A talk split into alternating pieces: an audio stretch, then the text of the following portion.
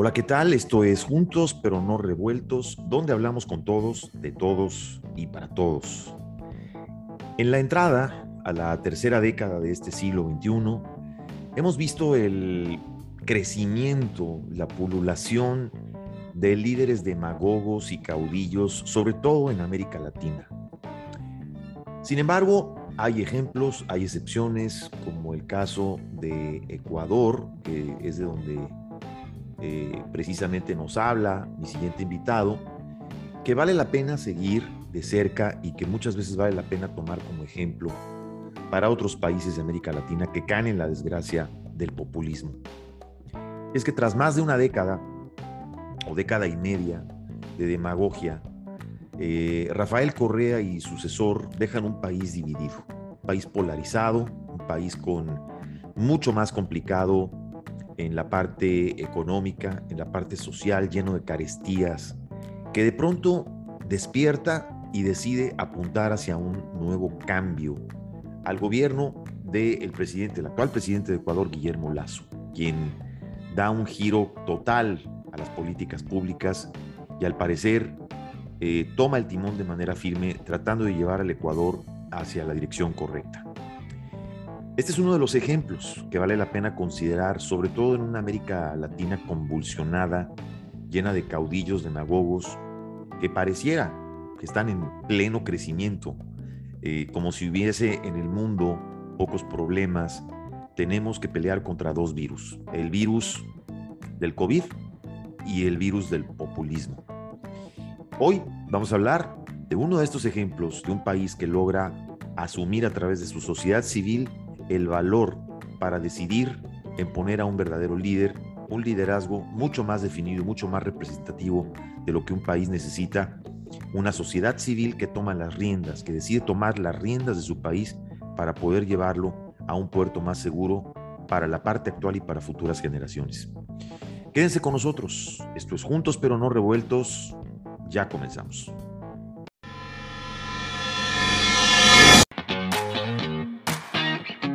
Están escuchando juntos pero no revueltos.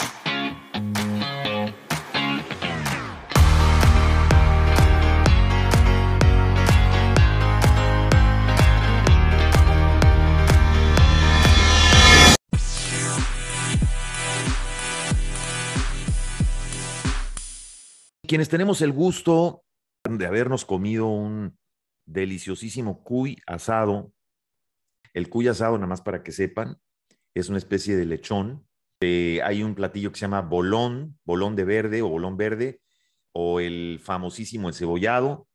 Quien haya tenido el gusto y el placer de probar este, este manjar y estas comidas deliciosas en un tan bello país como el Ecuador, eh, sabrá de lo que estoy hablando sin duda alguna. Y eso tiene que ver mucho con eh, mi invitado el día de hoy, con, a quien tengo el gusto de recibir y a quien saludo hasta allá, hasta Guayaquil, Ecuador, el escritor Ember Germán Basante. Querido Ember, buenas tardes, bienvenido. Buenas tardes, estimado Juan. Un abrazo desde Ecuador.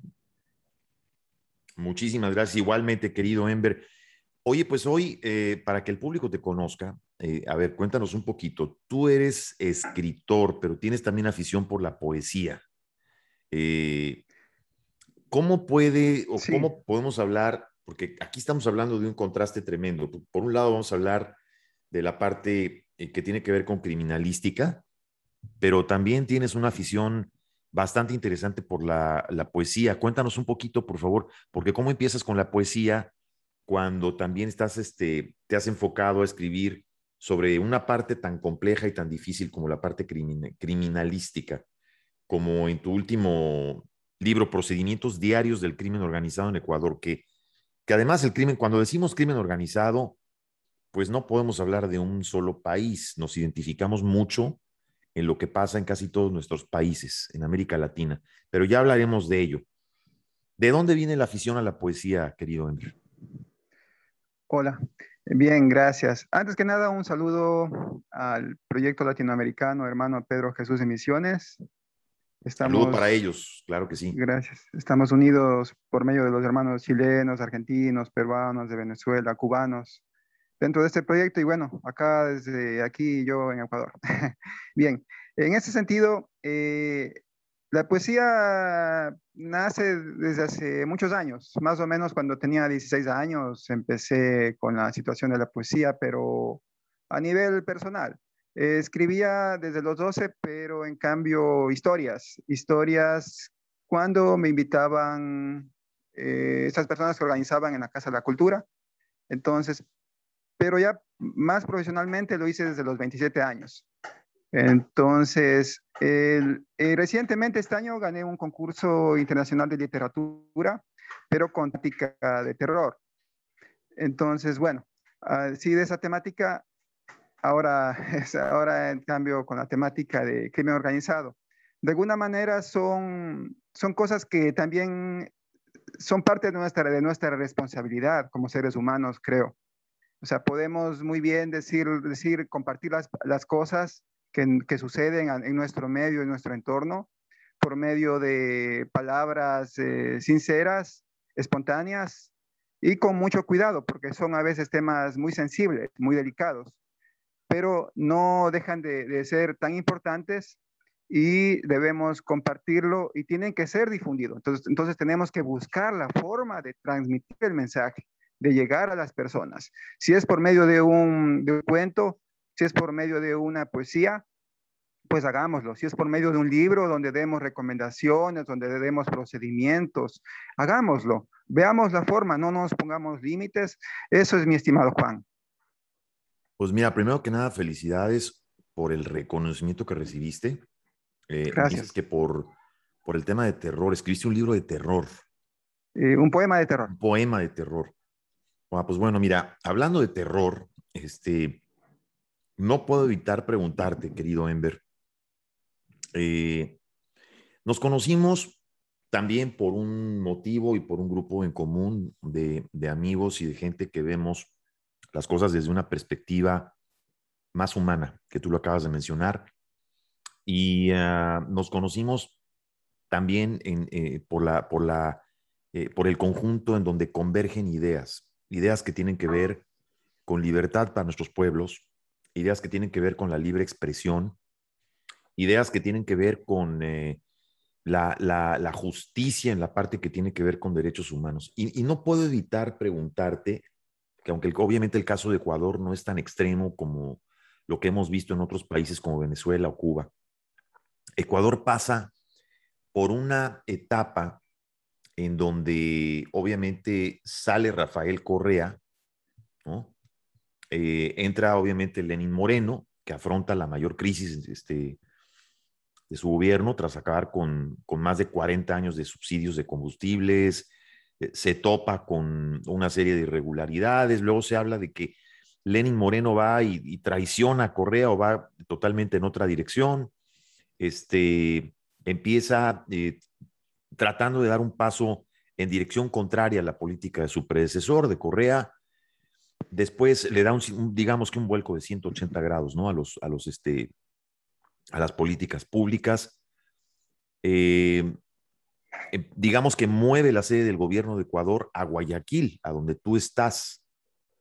Em, sale Lenin Moreno y, bueno, nos encontramos en la situación en la que estamos actualmente con el presidente Guillermo Lazo.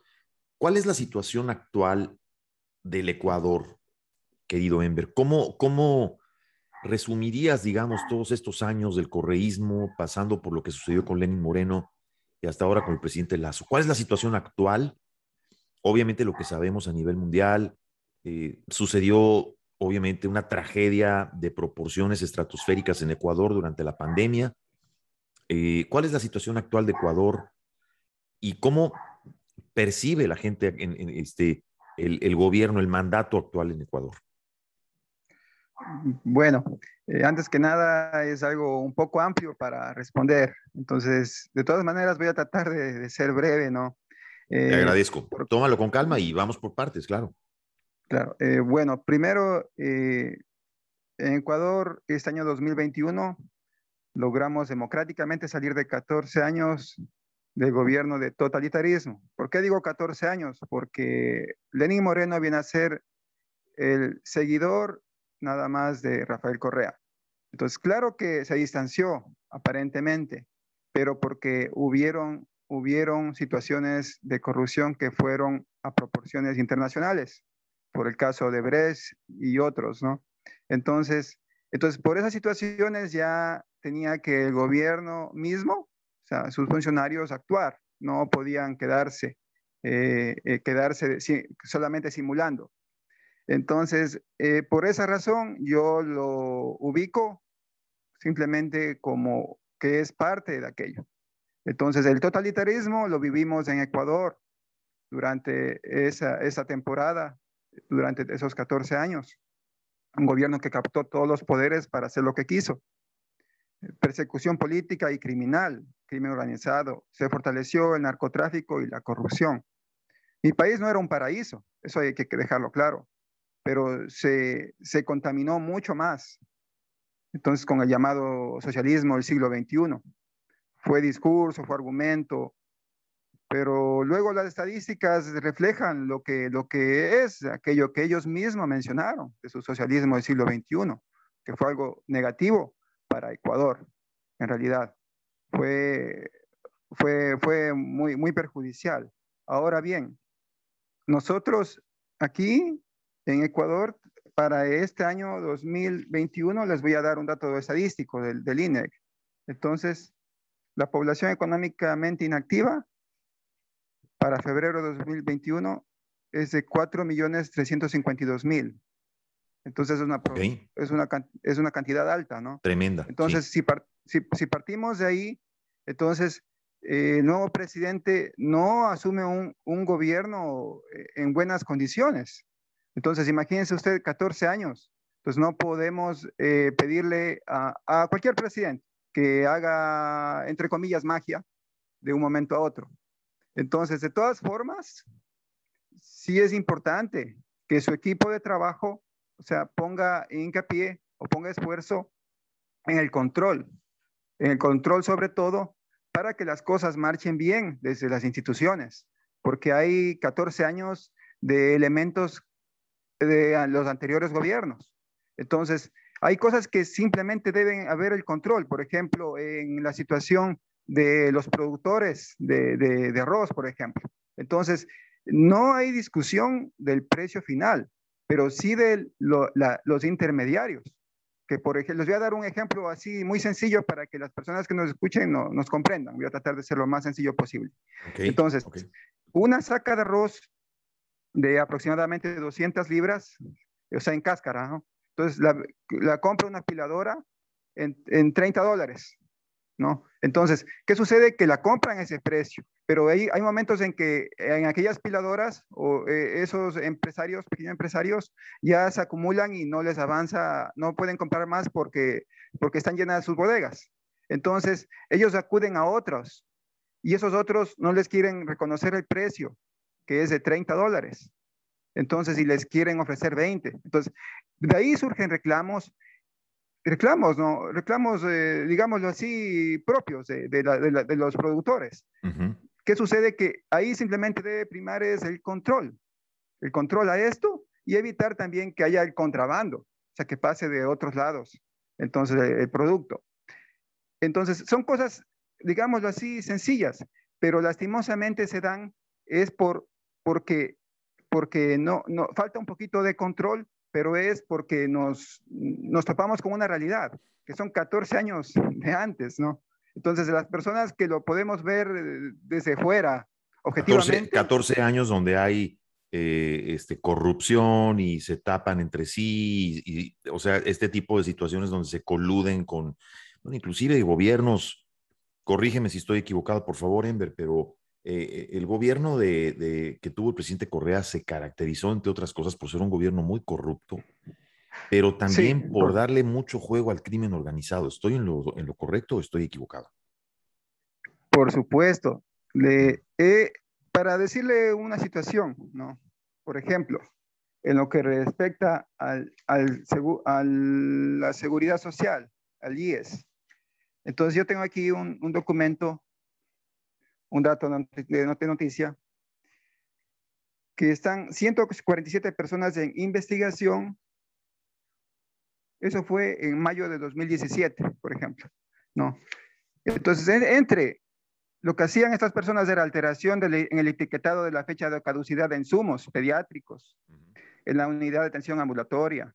Eh, otros se presentan como supuestos asesores de la presidencia de la República para ordenar se dé de baja un proceso de compras públicas.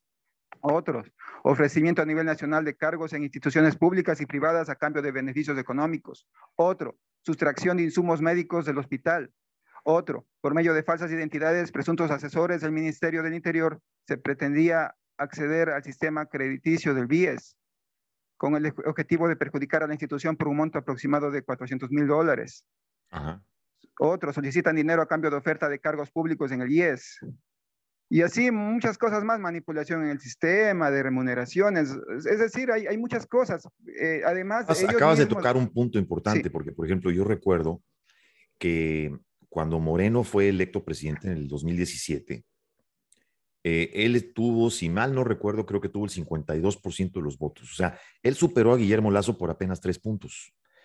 Entonces, eh, Guillermo Lazo obviamente que tiene más el perfil de hombre de negocios, que, que, él venía con una, con una propuesta, digamos, que incluía medidas, por ejemplo, recortar el gasto público en ciertas áreas, este, reducir impuestos, etcétera, etcétera, atraer inversión extranjera.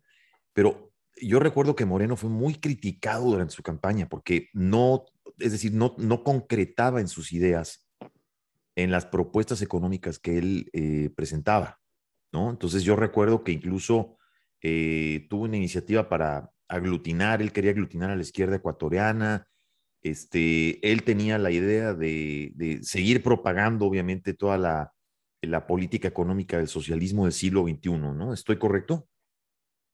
Correcto, sí. De todas formas, eh, existieron reclamos de que hubo, entre comillas, fraude ¿no? en, la, elección con Guillermo Lazo en el 2017. Ok, Entonces, o sea, Lazo debió haber ganado, que es lo que se dice. Suponemos aquellos, yo digo supongo, porque no me consta, ¿no? Pero hubieron reclamos y que las personas que, que, que, los hacían tenían supuestamente las pruebas. Entonces ahí hay aquella versión. Entonces, en esta ocasión, en, esta ocasión, Lazo uh, ganó, pero en la segunda vuelta, o sea, en la primera, en la primera, para ir a la segunda vuelta, previo, entonces eh, otros reclamaban para entrar a la segunda vuelta.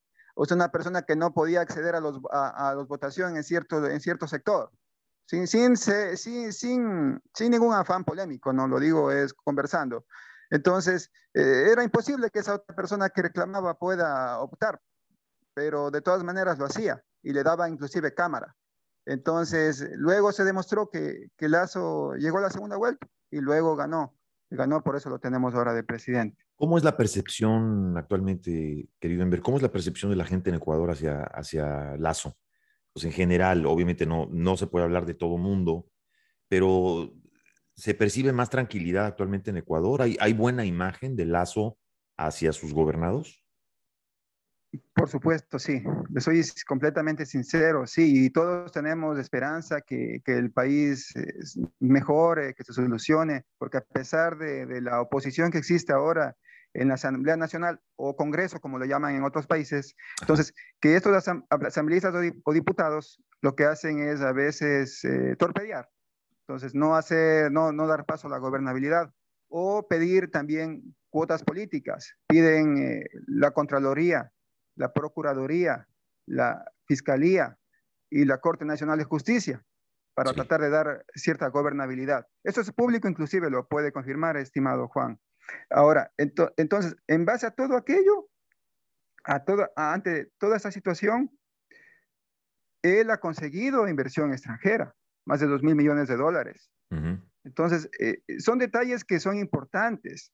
O sea, envía proyectos que hay, que hay que ver cómo resultan. ¿Por qué? Porque, le digo con todo respeto, el desempleado es el que tiene que opinar si está de acuerdo o no con cierta característica de un futuro contrato de trabajo. O sea, no, no me parece, no me parece correcto que personas que están laborando que tienen su seguridad social, que, que, no les afecta ellos inclusive sus, sus jornadas laborales, ni sus contratos, ni su código de trabajo. Ellos sí. se ponen a opinar, se ponen a marchar. Entonces, pero ¿por qué no, no les preguntan a los desempleados?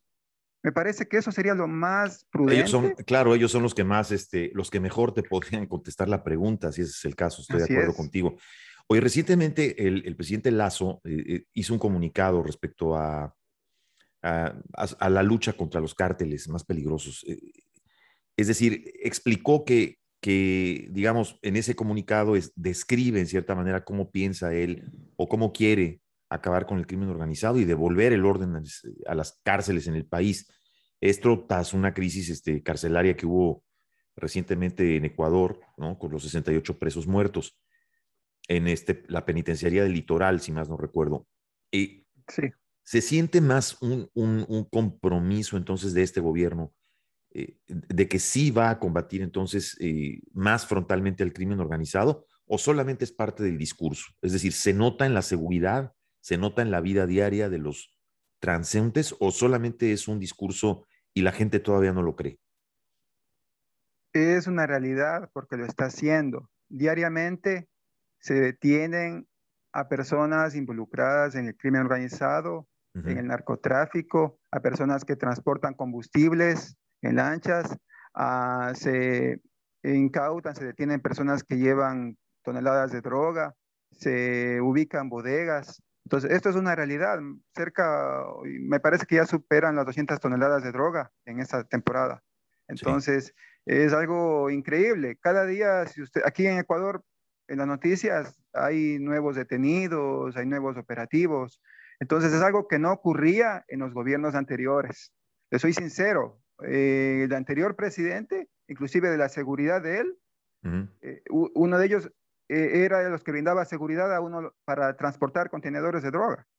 Entonces es algo, es algo que puede confirmarlo los estimados escuchas, pueden hacer.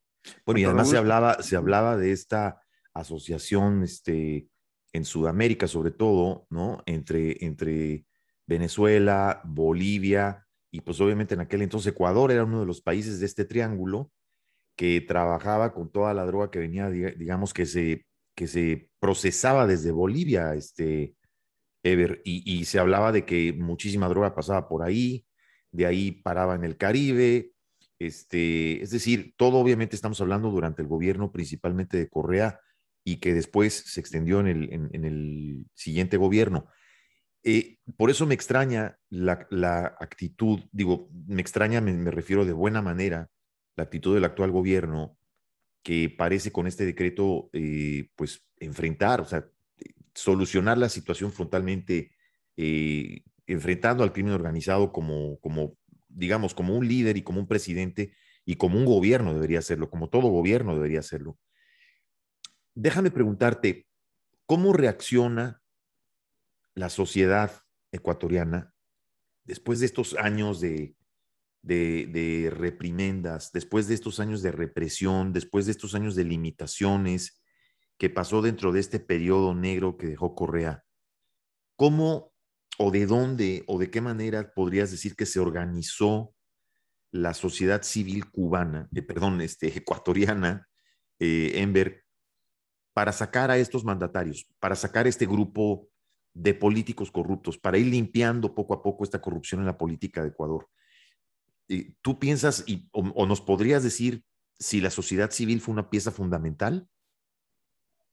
Por supuesto, es la conciencia de las personas, o sea, estar claro, estar conscientes de la realidad.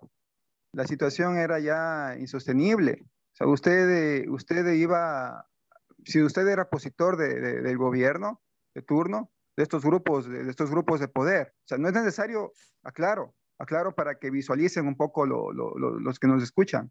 Sí. No es necesariamente que usted se ponga a pelear con el presidente. No, usted puede ser un dirigente comunitario de una ciudad X, de una ciudad del interior.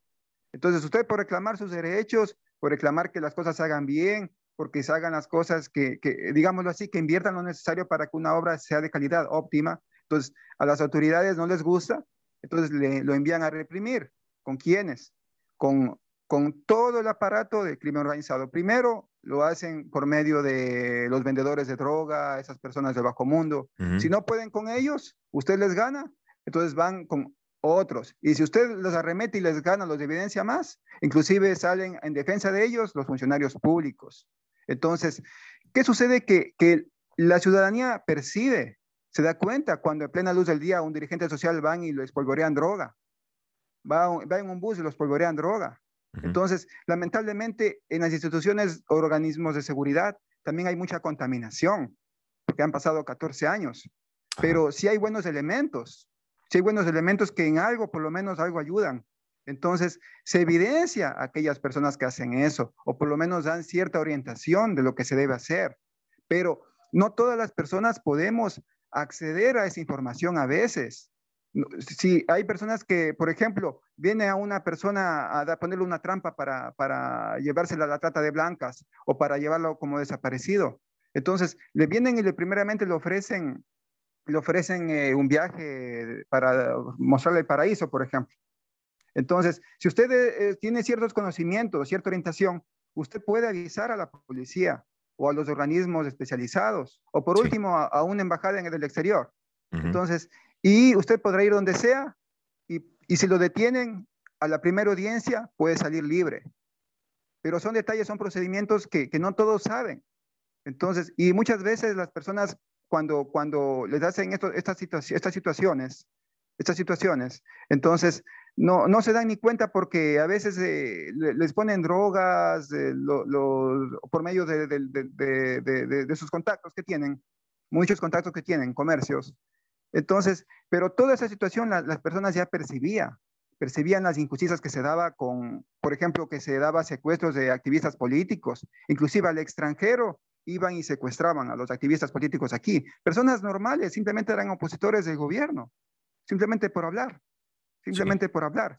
A otras personas, a otra persona le, le, montaron cargos criminales que pasaron cercanos de ellos, les montaron a ellos, ¿por qué? Porque era mujer de, de, un asambleísta opositor del gobierno y tuvo que estar presa como ocho años y, y, ahora, y ahora la, la liberaron. O sea, había, había, obviamente, como todo gobierno totalitario, presos políticos en todo caso. Ahora, déjame, déjame preguntarte algo que quiero entrar un poco al tema de tu libro. El libro de Enver, Enver Basante, eh, se llama Procedimientos Diarios del Crimen Organizado en Ecuador y Latinoamérica. Y aquí veo yo, Enver, eh, haz de cuenta que estuviera viendo una calca o una radiografía de lo que yo veo en mi propio país, en México. Y hablas, obviamente, dentro de estas estructuras del crimen organizado, eh, como lo entiendo aquí, eh, que es fundamental y que se vale del gobierno, ¿verdad? de esta colusión con el gobierno, que es el que principalmente lo tapa, ¿cierto? Que lo usa como en un momento dado brazo fuerte para poder controlar políticamente el país y pasa a ser esta especie de simbiosis o de sociedad entre gobierno y crimen organizado. Pero ¿en dónde queda? digo, aquí en tu libro también lo escribes, pero para que el público lo entienda. Eh, están las Fuerzas Armadas y la policía, pero de pronto están cooptadas por un lado y maniatadas por el otro lado, ¿correcto? Lastimosamente, lastimosamente es así. hay de todo. Eh, no puede haber crimen organizado, no puede haber narcotráfico si no hay complicidad de parte de policías y de parte de militares. Eh, es así. Sencillamente no podría existir. Debe haber personas que les ayuden en lo, político, en varios sectores de la sociedad incluso.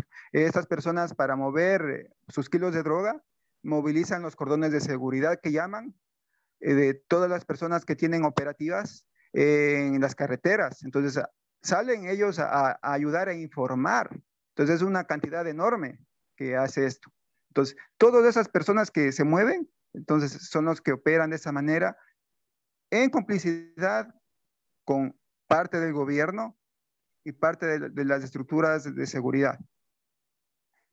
Correcto. el crimen organizado se convierte como en ese brazo operador del gobierno en turno, que inclusive es el que en algunas ocasiones lo ayuda a coaccionar el voto, sobre todo en ciudades remotas, este, pero llega a jugar un papel fundamental en las elecciones. E, es increíble cuando dejas crecer al, crimen organizado a un nivel en el que ya prácticamente permea todas las estructuras y entonces empieza a infundar este miedo tanto en los comunicadores como en la, en, la parte del ejército, como en la parte que puede ejercer el monopolio de la ley y de la violencia, que es la policía.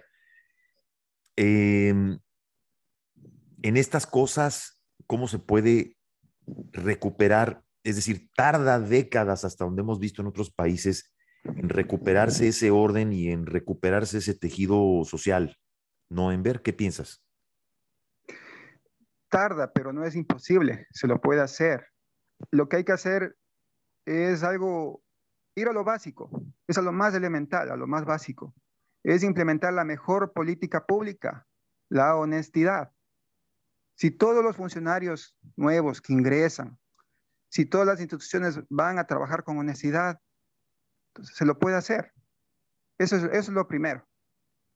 Implementar la primera política pública, que es la honestidad. ¿Cómo, ¿Cómo se apodera en tu experiencia? ¿Cómo se va apoderando un gobierno voraz como el que tenían con Correa?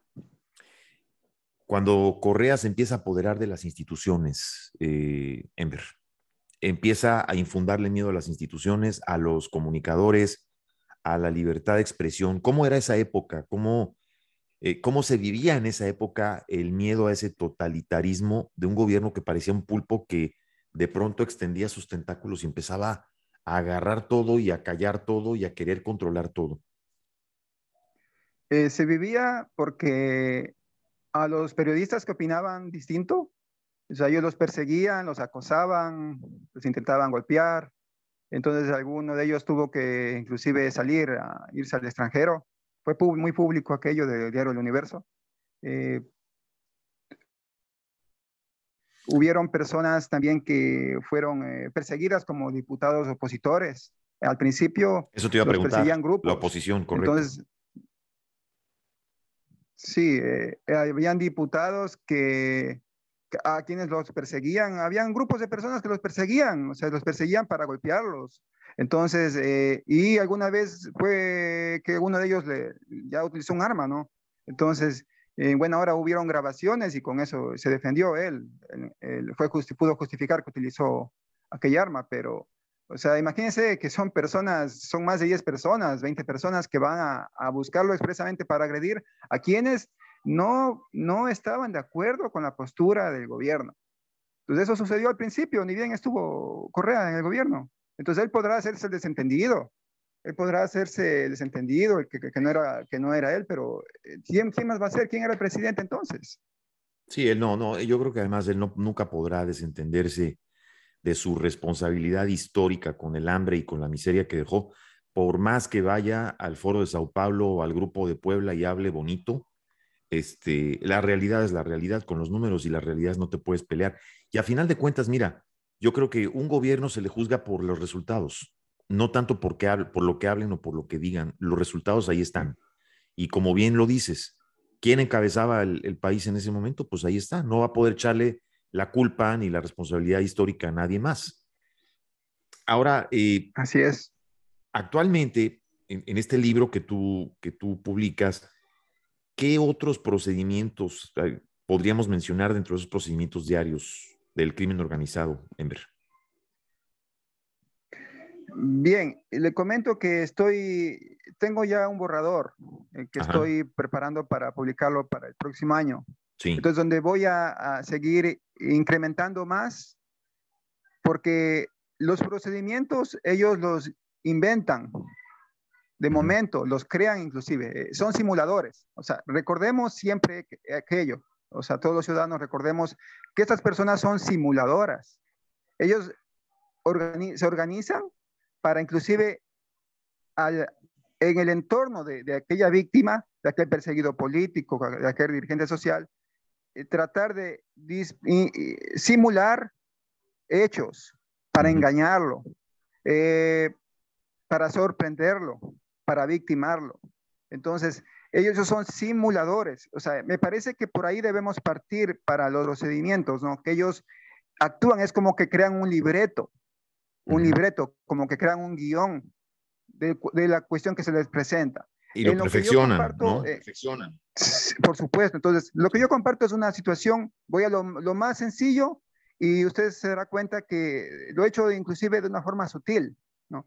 En el siguiente va a ser un poquito más tosco ya, porque ya son cosas un poquito más, más fuertes que hay que poner inclusive con otros términos, ¿no?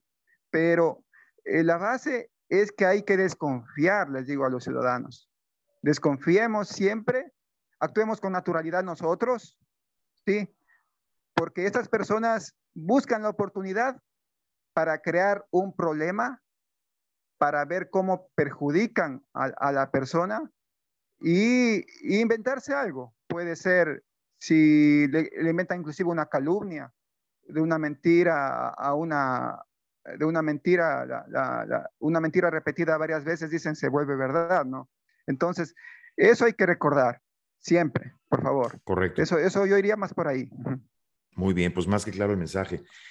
Eh, ya para cerrar, querido Ember, eh, platícanos un poquito, bueno, ¿cuáles son tus siguientes planes? Eh, y acabas de hablar ahorita de tu libro. ¿Qué otro plan, cuáles son los otros planes? ¿Cómo ves tú la perspectiva, la visión a futuro de Ecuador? Hay algo yo en particular que no quiero tampoco, digamos, dejar este programa sin preguntarte, lo que tengo mucha curiosidad y no sé si estés al tanto de esta parte, digamos, climática y que tiene que ver con el medio ambiente en uno de los lugares más bellos que existen en, este planeta Tierra, que son las Islas Galápagos. Eh, ha habido muchísima polémica con Galápagos y se ha hablado muchísimo de intereses, etcétera, etcétera, que pueden poner en riesgo la, zona, una zona que además es patrimonio mundial. Eh, ¿Tú sabes algo de este tema? ¿Hay algo que puedas agregarnos respecto a Galápagos? Eh, bien, en buena hora, el presidente actual, él incrementó la reserva marina para proteger a Galápagos. Entonces, esto fue algo muy bueno, muy positivo. Eh, ganamos un punto, un punto a nivel mundial. Fue de las primeras noticias buenas que tuvimos como ecuatorianos, que nuestro país ya estaba brillando otra vez, como debe ser. Entonces, eso más bien yo felicito, felicito al presidente por esa acción de ampliar la reserva marina y eso es algo positivo, positivo para el medio ambiente, para todos, para todos. Además de, los ecuatorianos, es algo positivo para los habitantes del planeta, por cuanto son las islas encantadas. Claro, no, un orgullo para el mundo y un orgullo para toda la humanidad. Es patrimonio de la humanidad, además, y, y ojalá, ojalá que así siga y que haya conciencia y que haya gobiernos responsables que lamentablemente no los hemos visto, fíjate lo que son las cosas. Estos gobiernos que se dicen de izquierda, entrecomillado, que pretenden ser más humanistas, que pretenden o que dicen que van a cuidar el medio ambiente y dicen que van a ser más justos con, con la gente humilde, acaban siendo todo lo contrario a lo que prometen y pareciera que se convierten en una especie de secta que quieren llegar al poder por el poder mismo y perpetuarse ahí, o por lo menos eso fue lo que le pareció a mucha gente que veía lo que sucedía en, Ecuador con Correa. ¿Qué opinas de esto, Ember? Eh, sí, eh, es así. Estas personas son personas que van ya con ese adoctrinamiento, con ese propósito. Y lo que llegan es hacer eh, las cosas mal. Luego los mismos asambleístas de ellos, por ejemplo, en 2015, un, un, asambleísta que salió en el 2015, él manifestó que una carretera de, de, 30 millones la pasaban por 70 millones. Eso está publicado en el diario El Universo de, en enero de 2018, por ejemplo. Son detalles ciertos. Entonces, son detalles así, que ah, lo han hecho y han replicado en las demás obras emblemáticas, en obras millonarias. Entonces, ese es el procedimiento de estas personas. Entonces, ellos mismos ellos mismos evidencian lo que son. Por lo que son, por lo que haréis, te conoceréis, dicen, ¿no? Entonces ahí está. Así es, Ellos han evidenciado, se han evidenciado y aparte de eso, la, represión, cómo han actuado con las personas que piensan diferente, o sea, cómo les han, les, han montado cargos, esas cosas evidencian, evidencian tanto, tanto la maldad, el grado de cinismo, de cinismo con que se han manejado. Eh, y son simuladores, ellos, eh, ellos, ellos dicen que son inocentes, ellos dicen que son santos inclusive, que han hecho todo por el prójimo, cuando no es así. Entonces debemos desconfiar y, y ver, ir a las estadísticas. Eh, o sea, ustedes mismos pueden ingresar, ver los resultados para que se den cuenta de la cantidad de millones de desempleados que existen en estos, en estos lugares. Y, y eso habla por sí solo. Definitivamente. Bueno, pues querido, querido Ember, te agradezco muchísimo. El, el, tiempo ya se nos está agotando. ¿Algo más que quieras agregar antes de despedirnos? Este, y también, por favor, que nos digas dónde te pueden seguir en redes y dónde pueden leerte. Bien, eh, le comento que tengo materiales que están, son gratuitos, eh, que están en blogspot.com. Entonces ahí ingresan, pueden ingresar con novela crimen organizado o con política criminal. Ponen mi nombre, en Bastante, y seguramente así lo encuentran más fácil, porque son que lo, que lo vamos a que lo vamos a deletrear para el público que nos escucha. Eh, tu, tu, nombre Enver se escribe con V de Víctor, que es E N D N N de niño para quien nos oiga, D de, de Víctor, E de Eduardo R. Luego es Enver Germán Basante con B, B digamos de bueno y Z para que busquen eh, la obra, publicaciones de Enver eh, en, a, a, lo largo de las redes. Enver, ¿estás en alguna cuenta en redes sociales, en Twitter, en Facebook? En Facebook estoy como Enver Basante y si es que gustan también pueden eh, adquirir mi, mi, libro que está en Amazon, el que ustedes lo mencionamos, Procedimientos Diarios del Crimen Organizado en Ecuador Correcto, y Latinoamérica. Ese, ese está en Amazon y claro, y lo tienen en versión Kindle para quien lo quiera leer procedimientos, repetimos, procedimientos diarios del crimen organizado en Ecuador y Latinoamérica. El autor es Enver Basante, búsquenlo en, en Amazon, es una producción cultural independiente. Y querido Enver, gracias, gracias por haber estado con, con nosotros, gracias por tus palabras. Un saludo hasta el hermoso y bello Guayaquil, en aquel gran país Ecuador. Te mandamos un abrazo fraterno, esperando también escucharte de nuevo muy pronto. Gracias a usted, estimado Juan. Un abrazo hasta allá. Y por favor, a todos, a todos, mis saludos, mis respetos. Muchas gracias. Muchas gracias, amigos. Pues gracias por habernos escuchado. Este, estaremos pendientes, inclusive hablando con algunas personas relevantes a lo largo del continente, de nuestro bello continente americano y sobre todo hermanos que están a lo largo de Latinoamérica luchando contra la libertad de expresión y la libertad de nuestros pueblos. Gracias por haber estado con nosotros. Yo soy Juan Shein. Nos vemos y nos escuchamos muy pronto.